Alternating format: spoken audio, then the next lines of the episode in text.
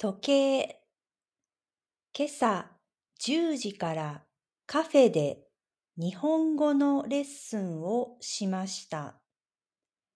仕事の前にちょっと用事がありました。時計を取りに行きました。うちのダイニングルームの時計を修理に出していました。リペアショップはカフェから歩いて5分ぐらいです。ダイニングルームの時計は青くて針が赤いです。先週針が止まりました。新しい電池を入れましたが、ダメでした。針が動かないので、リペアショップに持って行きました。一週間部屋に時計がなくて不便でした。治ってよかったです。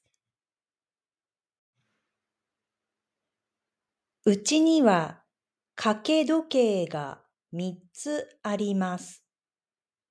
東京の西荻窪で買った時計と、イギリスのイケアで買った時計と、母にもらった時計です。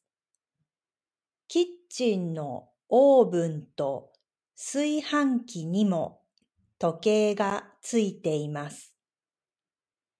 イギリスはもうすぐ夏時間が終わります。